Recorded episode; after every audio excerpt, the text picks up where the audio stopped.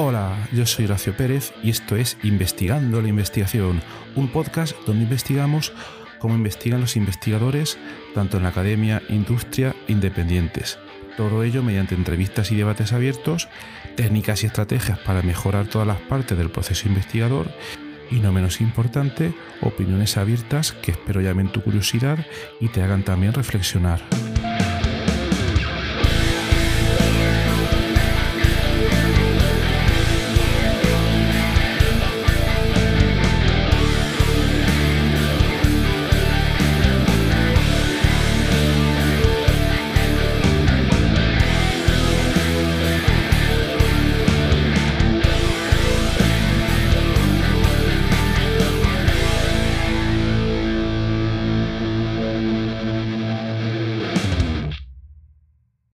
Si estás escuchando esto, probablemente te resulte bastante evidente que en 2024 estamos viviendo rodeados de demasiada información y distracciones. Cada día puedes ver muy fácilmente cómo nos bombardean con notificaciones en el móvil, redes sociales que invaden nuestra privacidad y por otra parte esa presión de estar siempre conectados con un montón de grupos, el WhatsApp, etcétera, y gran cantidad de comunidades online que parece que no acaban nunca. Aunque algunos piensan que esto es solo parte de la vida moderna y que por lo tanto se debe de asumir como normal, realmente deberíamos preguntarnos cómo afecta todo esto a nuestra capacidad para concentrarnos en lo que queremos hacer y sobre todo en saber, o mejor dicho, poder primero, porque primero tenemos que poder, luego vendrá el saber, pero poder usar bien nuestro tiempo. Es decir, a diferencia de lo que muchos creen, muchos creen que podemos manejar sin problemas este flujo constante de datos, la realidad es que esto nos está afectando bastantes. Es decir, el tener que estar siempre atentos a estos estímulos que consideramos como ah, sin problemas, como débiles, etcétera.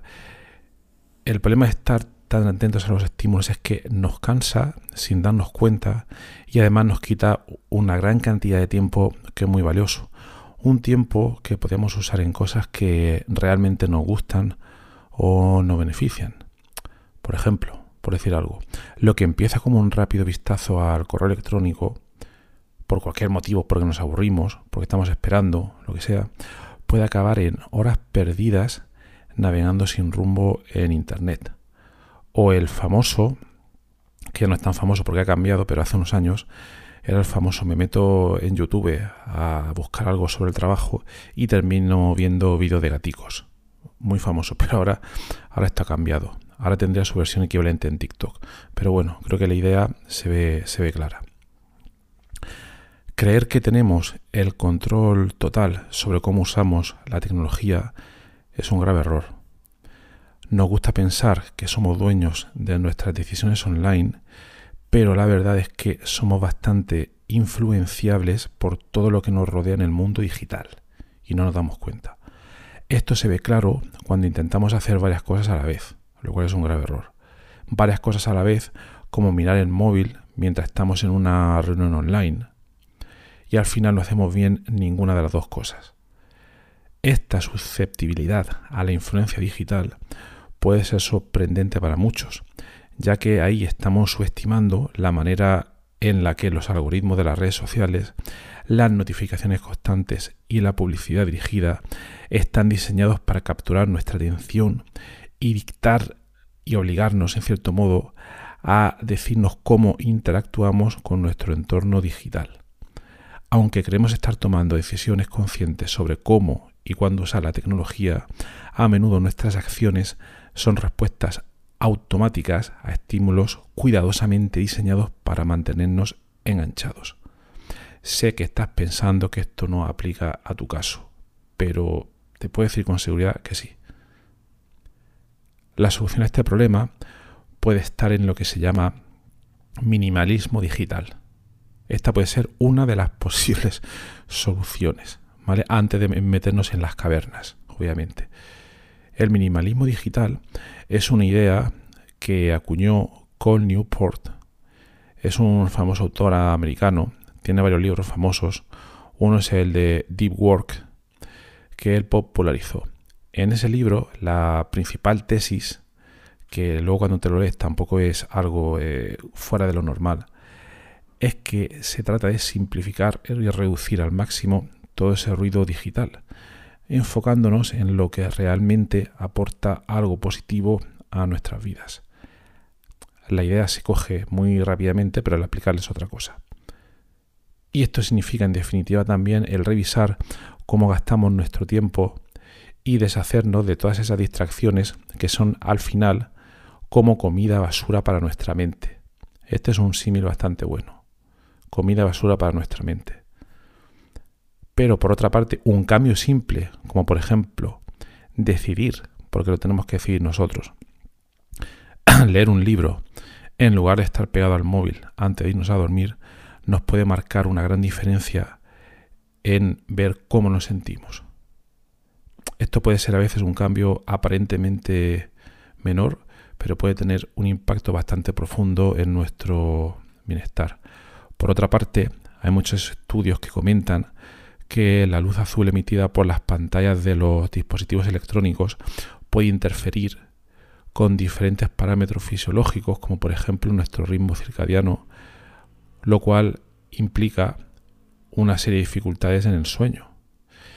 Y además, la información constante y a menudo estimulante o estresante muchas veces que consumimos en línea puede mantener nuestra mente en un estado de alerta que al final está perjudicando a, nuestro descanso, el cual necesitamos realmente.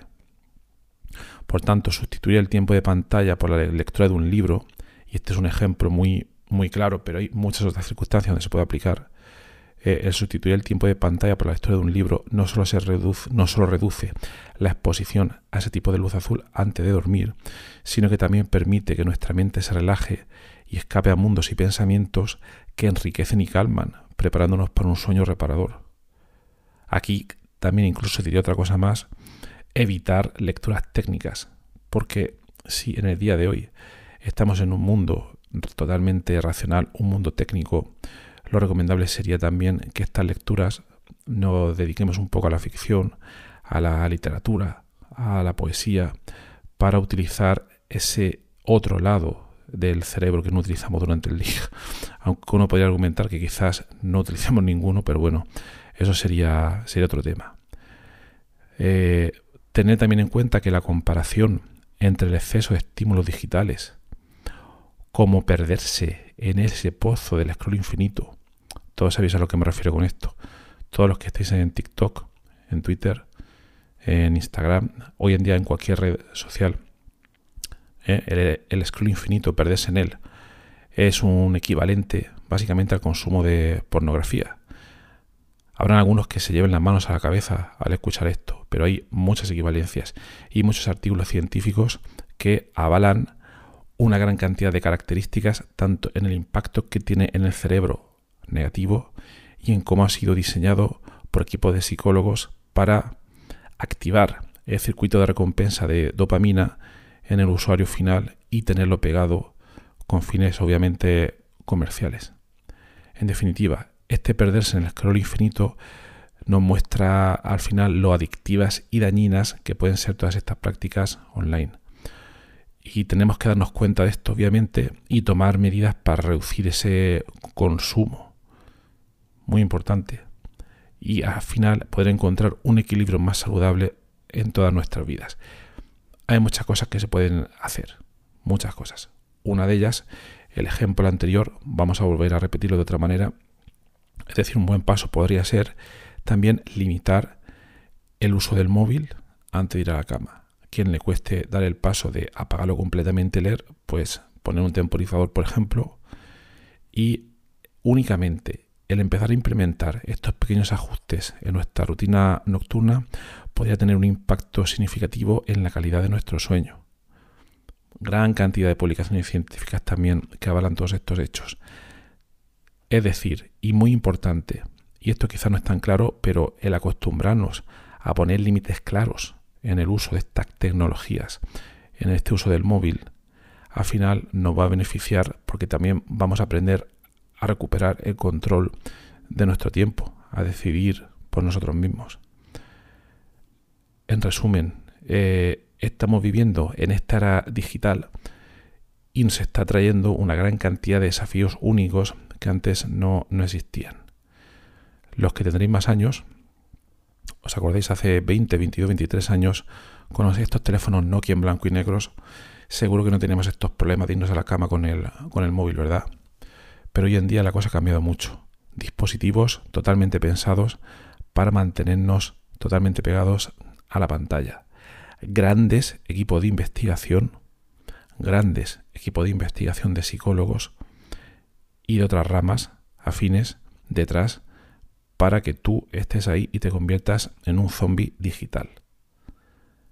Y lo importante es que a pesar de todos estos obstáculos, sepamos adoptar un enfoque más minimalista con la tecnología y que así esto nos pueda ayudar a vivir de una manera más auténtica y satisfactoria. Si al final decidimos enfrentar cómo interactuamos con la tecnología, esto nos va a dar la oportunidad de vivir de, de acuerdo a lo que realmente valoramos, que es en la mayoría de los casos, joder, decidir nosotros mismos cómo vamos a emplear nuestro tiempo. Y quizás, quizás lo que tenemos más años, darnos cuenta, recuperar el tiempo de actividades que todas estas tecnologías nos están quitando. Un ejemplo clásico que le sucede a mucha gente eh, sería eh, desconectar de vez en cuando de todos estos dispositivos y tecnologías para poder pasar tiempo de calidad con la familia y redescubriendo el placer de las simples conexiones humanas, que se dice rápido pero se practica poco. El dedicar tiempo a estar físicamente presente con nuestros seres queridos en lugar de estar constantemente distraídos por dispositivos digitales, al final lo que va a hacer es fortalecer todas las relaciones personales y mejorar nuestro bienestar emocional. Terminaría todo esto comentando que en un mundo donde la tecnología a menudo tiende a aislarnos en esas burbujas de realidad individual, falsa realidad individual, si nosotros hacemos un poco, ponemos de nuestra parte, hacemos un esfuerzo consciente, es decir, de desconectar y participar en interacciones cara a cara con otras personas, esto al final se nos puede revelar como una fuente invaluable en el año en el que estamos, en la era en la que estamos, una fuente invaluable, invaluable perdón, de alegría y conexión genuina. Y bueno, no quería terminar esto sin comentar algo que ha pasado hace poco. Seréis todos conscientes. Eh, creo que es un paso más. Un paso más. A mí me parece un paso más. que bueno, bien, todas las tecnologías hay que mirar su lado positivo y negativo. Pero habréis visto que hace poco se han puesto a la venta oficialmente estas gafas de realidad virtual de Apple, las Apple Vision Pro.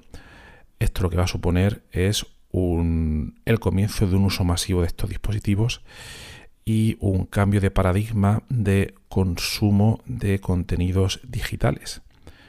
Y al haber todavía una mayor desconexión de la realidad a través del uso de estos dispositivos, creo que vamos un poco en la dirección de todo lo que estamos comentando aquí, pero en una dirección mucho más profunda de desconexión de la, de la realidad.